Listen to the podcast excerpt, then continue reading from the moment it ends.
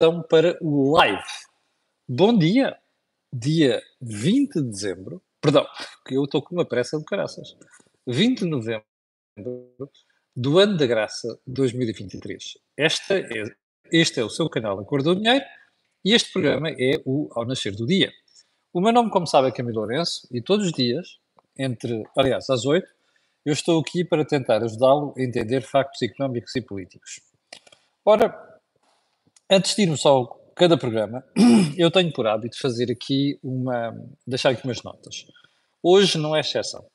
Esta semana vamos contar com tudo o que é habitual, desde a cor do dinheiro, que irá para o ar amanhã às 17h30, eu, Jorge Marrão, Joaquim Aguiar, mas hoje é dia de pé de meia. Já se habituou, segunda-feira, 12 horas, dia de pé de meia. O que é que vamos fazer hoje? Vamos falar com o Valdemar Duarte, que é só um dos melhores gestores de fundos de pensões em Portugal, sobre a importância de você antecipar um problema gravíssimo na sua vida futura, que é a taxa de substituição. O que é que quer dizer a taxa de substituição? Imagine, você ganha, neste momento, mil euros por mês. Quando se reformar, qual é a relação do seu salário que vai manter na pensão? Atualmente são mais ou menos 78%. Daqui a 30 anos, se não for feito nada, vai baixar para 40. Capixa? Vou conversar com o, Valdemar, vou com o Valdemar Duarte sobre isto, às 12 horas. Não se esqueça, esteja atento, vai perceber com aquela conversa porque é que é importante você começar a preparar a forma de resolver este problema já.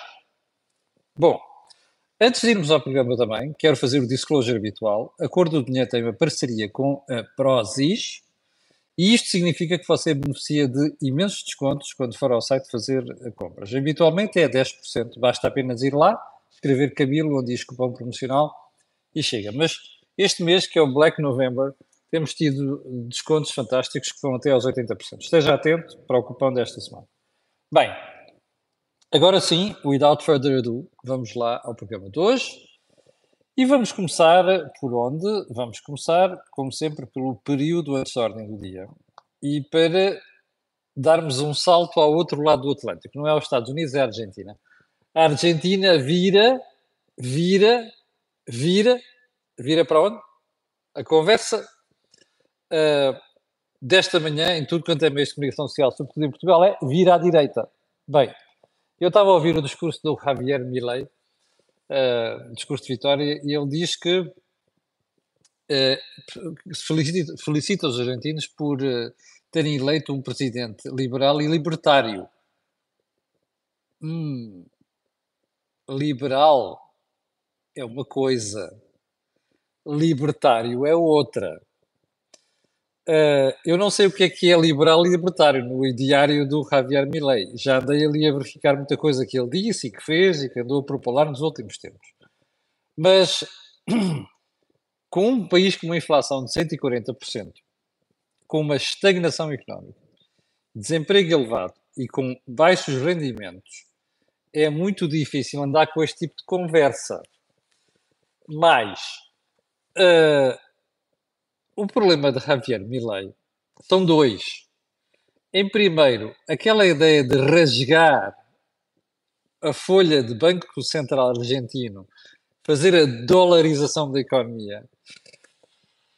Neste momento, e com a economia argentina como está, é uma, uma aventura perigosíssima. Segundo lugar, Milei não tem poder no Parlamento argentino. Portanto, não estou a ver muito bem como é que isto vai correr bem para a Argentina. Mas também não estou a ver se corresse um tipo qualquer do outro lado do espectro.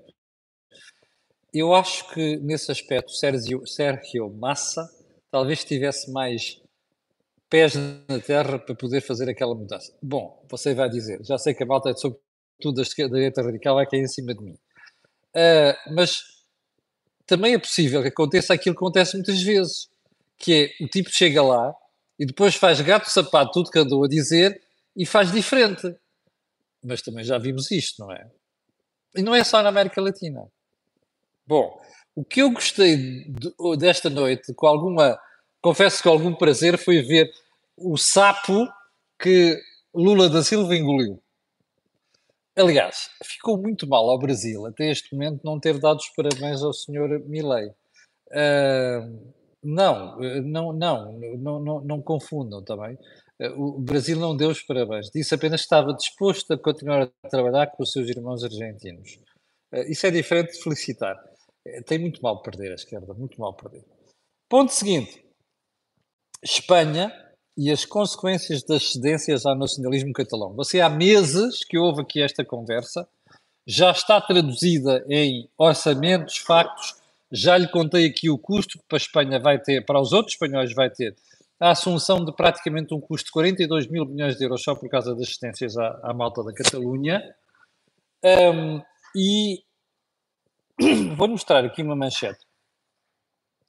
Um, não está toda a página, está apenas uh, numa parte da página aqui em cima, do El Mundo de hoje, que diz aqui que está a haver assistências ao, ao, ao nacionalismo, diz assim que a agência de rating Moody's diz que os catalães vão receber mais 120% de transferências e ajudas do Orçamento Central do que a média do resto dos espanhóis. Um, isto como resultado direto daquilo que foram as cedências que Pedro Sánchez fez à Catalunha. Eu acho que não vai correr bem também, mas é tudo uma questão de tempo. Ah, eu esqueci-me de referir, está aqui uma entrevista ao uh, Núñez Feijó, o candidato derrotado, candidato a presidente da governo, e que diz que este governo é um parênteses. Ele vai devolver, o, o Núñez Feijó vai devolver a esperança à Espanha. Enfim, não li a entrevista, não posso comentar. Ponto até porque vi hoje de manhã. Ponto seguinte: as nomeações para os cargos de topo da administração pública. Houve um espectador, eu tenho o que eu digo, eu tenho espectadores muito atentos e só lhes posso agradecer por isso. Aqui há umas três semanas, talvez, dei conta da nomeação da nova Diretora-Geral de Saúde. Lembra-se disto? E lembra-se de ter criticado aqui, de forma algo uh, amarga, barra, barra com pimenta, da forma como a sua doutora Rita foi, um, Rita Sá Machado foi nomeada. Eu, atenção, eu não tenho nada contra a senhora, de pessoal, não a conheço sequer, o que me dizem dela é que é muito competente e essa coisa toda. Não é isso que está em causa. O que está em causa foi chegar à conclusão, o Estado, a CRESAP, chegar à conclusão que não havia candidatos de mérito e depois o governo vai buscar um candidato de sua mão. Lembra-se isto? Houve um espectador que ontem me disse assim: já viu o Jornal Notícias de hoje? Eu não tinha visto, fui ver. Aliás, foi ontem, foi. Uh, e o Jornal Notícias trazia uma coisa interessante sobre. Uh, a manchete era muito, muito elucidativa. Dizia, deixa-me lá ver se eu encontro para lhe mostrar aqui, ok? Dizia que metade dos dirigentes do topo do, do Estado são escolhas de ministros. Aqui está a manchete do uh, Jornal Notícias. Eu depois fui ver a notícia e de facto é preocupante. O que diz o, o Jornal Notícias é a Comissão de Recrutamento acusada de ser um meio para encapotar nomeações, a tal Carezado. Designação do Diretor-Geral de Saúde foi polémica e continua sem explicações. Viu? Daí o espectador me ter chamado a atenção para isto. Bom, o que dá a sensação aqui é que a Cresap, que foi que era dirigida por um senhor, não sei se ainda é, um senhor chamado João Bilhin, que era um tipo muito crítico daquilo que era a governamentalização das nomeações para cargos do Estado, mas depois chegou lá e não fez nada, não é? Aliás, como se prova, a tradição da Cresap é não fazer nada. É, não há gente competente, portanto, o que sucede é, vamos nomear nós, malta do governo, as pessoas. Normalmente as pessoas que nos interessam, da nossa cor ou dos amigos que estão próximos de nós. Pá, isto não costuma correr bem, não é bom, não é, é um problema de transparência e é um problema de honestidade para com os cidadãos em geral. Bom, ponto seguinte, vamos então para os assuntos mais importantes de hoje. E, e vamos começar por uma notícia de fim de semana, profusamente, aliás, divulgada por alguns meios de comunicação social. Salveiro até foi o público que dedicou uma peça, eh, uma peça uh, até extensa, de página inteira, isto, Mário Centeno. Uma peça onde Mário Centeno diz que quer continuar como governador do Banco de Portugal, não está a pensar sair e, portanto, está a pensar chegar ao final até do, do seu uh, mandato. Um, Portanto, Mário Centeno diz que não vai sair. Uh, você já conhece a minha teoria sobre isto. Um senhor que diz, num primeiro momento, que foi convidado pelo Presidente da República, Primeiro-Ministro, para assumir o cargo de Primeiro-Ministro, e diz isto a um jornal estrangeiro, e no dia seguinte, desmentido pela Presidência da República, aliás, no mesmo dia, diz que afinal não foi convidado pela Presidência da República, ehm, é um candidato, como eu já lhe disse aqui, fiz referência na semana passada ao episódio de nomeação de António Domingos para Presidente da Caixa de Depósitos, é um candidato, é uma pessoa que para mim não tem qualquer credibilidade. E como dizia o falecido e saudoso Pedro Queiroz Pereira, quando um dia falou do Ricardo Salgado no Parlamento, eu vou utilizar a sua expressão para com Mário Centeno. Não lida maravilhosamente bem com a verdade. Isto é a forma elegante de eu dizer alguém mentiu. Porque se desmentiu no próprio dia, não é? Ora, se houvesse qualquer dúvida, isto para mim é suficiente para dizer que um governador não pode continuar governador. Mas nós estamos num país sem vergonha, onde nem as comissões de ética, como eu disse aqui na, na semana passada, os têm no sítio para dizer coisas que devem dizer. Assim como não temos depois banqueiros que depois põem o seu interesse privado à frente daquilo que era o interesse do país e dizem coisas maravilhosas de centeno. Eu não gosto disto.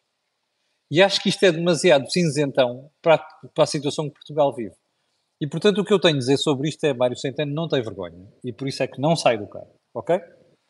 E já agora, não me venham com a treta de malta, os principais banqueiros estarem muito felizes com a continuação de Mário Centeno. Isso para mim não diz nada, rigorosamente nada. Pelo contrário, como lhe dei a entender aqui na semana passada, o concubinato entre supervisor barra regulador e supervisionados barra regulados hum, é como um professor não são. Professor é professor. É não sei quantos e os filhos, amigos. Não. Pai é pai, mãe é mãe. Filho é filho. Ponto. Bom, ponto seguinte. Novela de fim de semana. Mas o que é que nós estávamos à espera? Nós estamos em período de novelas. Então, este fim de semana tivemos duas novelas. Uma novela, Marcelo, ou melhor, Costa Marcelo, e outra novela, Pedro Nuno Santos, José Luís Carneiro. Vamos à primeira novela. António Costa atirou-se a Marcelo, Marcelo, presidente. E atirou-se ao presidente com críticas muito dirigidas. Olha, hum, mas atirou-se à justiça também. O que é que disse Costa sobre Marcelo? Primeiro que a convocação de eleições antecipadas foi, provocou uma nova crise política, uma crise política irresponsável. Uh, e mais, António Costa qualificou essa crise de despropositada. Segunda componente do que Costa disse, também dirigida ao Sr. Presidente da República. Terá que perguntar ao Sr. Presidente da República que comentário público eu terei feito. Ah, então vamos recuar. Isto tem a ver com o quê?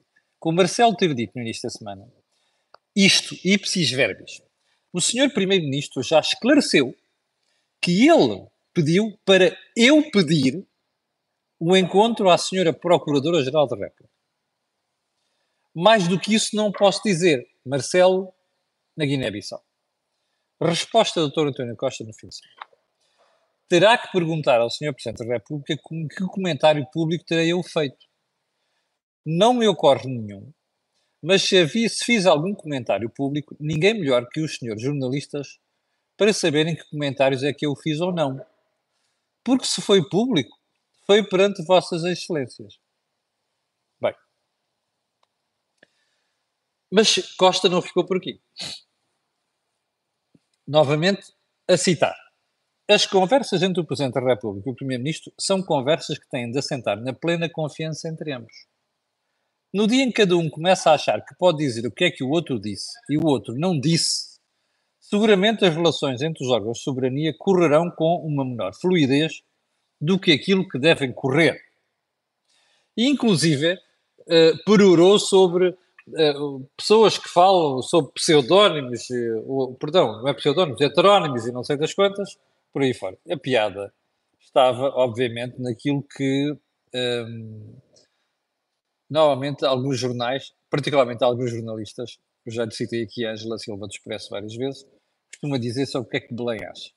E, portanto, isto foram uma série de piadas entre o Presidente da República e o Primeiro-Ministro.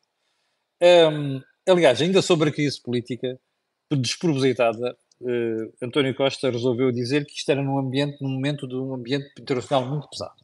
Bom, o que é que nós podemos retirar disto? Ah, mas António Costa disse mais nestas declarações de fim de semana.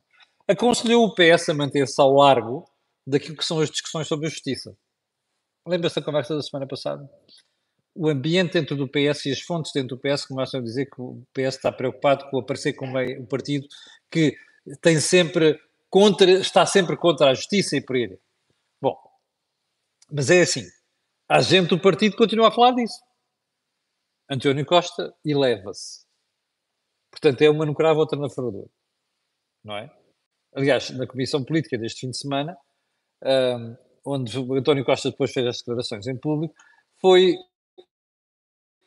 profusamente divulgado, inclusive ostensivamente divulgado outra vez, uh, o mal-estar do Partido Socialista com a Procuradoria-Geral da República e também com o Ministério Público em geral. Mas é curioso, como vê aqui, António Costa diz para não falar sobre justiça, mas eles falam, mandam umas bocas. Mas António Costa mantém-se cá em cima. Mas depois vê este conflito e este confronto entre o Presidente e o Primeiro-Ministro. O que é que nós devemos retirar disto? Olha, é muito simples. Um, o Primeiro-Ministro quer sacudir totalmente a água de capote e é um verdadeiro especialista em spin. E também é muito bem aconselhado nessa matéria. E o que Costa quer fazer é passar para os eleitores esta imagem. Atenção. Epá, isto é um momento muito difícil na nível internacional, do ponto de vista económico. Eu acho que não é nada de, não é nada de especial, confesso, não é nada de especial. Mas enfim, isto agora dramatizam tudo e mais alguma coisa. Epá, eu sou o adulto na sala. Porque eu queria era a estabilidade governativa. Porque o momento é feio e, portanto, a gente precisa ter cuidado. Então, mas quem é que não está a ajudar? Está ali um fulano chamado Marcelo Belo Souza que habita no Palácio de Belém. E, portanto, isto é para vocês ficarem a saber que nós temos uma crise não é por minha responsabilidade, é por responsabilidade de Belém. O recado é claro, para os eleitores. Eu suspeito é que António Costa sabe manipular muito bem os eleitores, mas desta vez, ou melhor, nesta matéria, eu não tenho dúvida que os portugueses vão perceber que aqui a culpa não é do presidente. A culpa é de quem andou rodeado de más companhias. Porque a razão desta crise são as companhias que António Costa se rodeou, nomeadamente dentro da sua residência eh, oficial, São Bento, que é onde estava um chefe de gabinete que suscita muitas dúvidas, e depois a proximidade do seu padrinho de casamento, que já foi amigo, mas deixou de ser, entretanto, não é? Um, que dá pelo nome de Lacerda Machado. Eu não sei qual vai ser o resultado das eleições, mas há uma coisa que eu sei epá, se calhar não vale a pena fazer este tipo de figura. Primeiro, que as pessoas não são estúpidas. Segundo, que os analistas também não são estúpidos. E iam estar aqui para separar o trigo do joio. Bom, eu sei que há muitos que não estão para fazer isso, não é? Depois fazem os fretes ao Partido Socialista e à esquerda em geral. Aliás, aproveito para dizer a Vossas Excelências para fazer um exercício. Sabe quando é que se define o jornalismo? É nestes momentos. Porque é nestas alturas que nós percebemos quando é que os jornais tomam posições. Não há mal em tomar posições, mas é preciso declarar isso objetivamente, ok? E dizer, nós estamos deste lado ou estamos daqui. Mas há uma coisa que não se devia fazer, é quem escreve depois artigos de redação, escrever artigos de opinião. Se a gente está a fazer artigos de opinião é uma coisa, artigos de redação é outra. E a verdade é que, como você está a perceber neste momento, as águas estão separadas. O joio está separado do trigo. E já se percebeu quem é que apoia quem e qual é o objetivo. Aliás, amanhã até farei uma análise mais detalhada sobre esta matéria. Uh, portanto, moral da história, uh, a ideia de dizer a culpa da crise não é minha, é daquele fulano que está em Belém. A pergunta que eu tenho para lhe fazer é esta. Você está determinado. Mas isto é o ADN de António Costa. Nós temos este primeiro-ministro há oito anos. Conte-me só uma situação grave da vida política e económica portuguesa em que o primeiro-ministro tenha assumido a responsabilidade. Ele sacode sempre a água do capote. A culpa nunca é dele. Lembras-te dos incêndios? Foi a primeira grande manifestação que nós tivemos do péssimo caráter de António Costa. Dos incêndios. E das pessoas que morreram, mais de 100 pessoas. A culpa não foi dele. Ele andou a fazer disparates e borradas de tudo quanto era gente que andou nomear para comissões de proteção civil, mais a história dos bombeiros e não sei quantos. Mas depois a culpa é dos outros. É sempre dos outros. Portanto, isto a mim não me surpreende rigorosamente nada. Até porque Costa já se percebeu onde é que quer chegar. Porque no mesmo fim de semana, ainda comentando estas matérias, o Primeiro-Ministro disse outra coisa. Ah, não, os eleitores vão saber conhecer aquilo que o Partido Socialista fez. E diz mais, que a direita não tem solução estável. Olha, isto é de quem começa a ficar preocupado com a situação política. Não vejo outra interpretação. Até porque isto casa com outras declarações que foram feitas ainda ontem que é a segunda novela. Os mimos entre Pedro Nuno Santos e José Luís Carneiro. Pedro Nuno Santos é uma pessoa com o coração a pé da boca. Muito uh, reativo. É pena que ele não prepara com antecedência aquilo que não sabe dizer ao país, vamos para ali, diabo 4. É sempre, uh, a vida dele é a vida de reatividade. Então, Pedro Nuno Santos, quando foi confrontado pelos jornalistas, uh, teve uma tirada que foi dizer que o seu opositor interno está mais preocupado em ajudar a direita do que o próprio Partido Socialista. Isto foi uma piada a Gélio Carneiro, que ele terá dito que se o PSD ganhar as eleições, mas for minoritário, que o PS deixará, com ele, deixará passar o governo do PSD. Isto, para mim, foi um ganho civilizacional. Pelos vistos, para Pedro Nuno Santos e muita gente, de que faremos, falaremos amanhã, ok? Porque isto não pode ser tratado tudo hoje, isto foi um problema. E é um problema para estas pessoas. Bom, sinto muito. Mas eu acho que Luís Carneiro tem razão. Porque aqui o país tem de fazer reformas. E reformas não se fazem com partidos de extrema-esquerda, como é o caso do Bloco Esquerda do PCP. Bom, quando José Luís Carneiro ia entrar para um evento com a, a malta que o apoia, os jornalistas chegaram a pedir, eles estenderam o microfone e as câmaras disseram, então, mas espera aí, você não quer comentar o que é que disse Pedro Nuno Santos? E eu acho que José Luís Carneiro teve muito bem. Porque não respondeu, você já sabe que entre Pedro Nuno Santos e José Luís Carneiro, eu acho que José Luís Carneiro faria melhor figura como secretário-geral do PS do que Pedro Nuno Santos. Portanto, eu faço, eu faço aqui uma declaração de interesses. Mas José Luís Carneiro teve muito bem.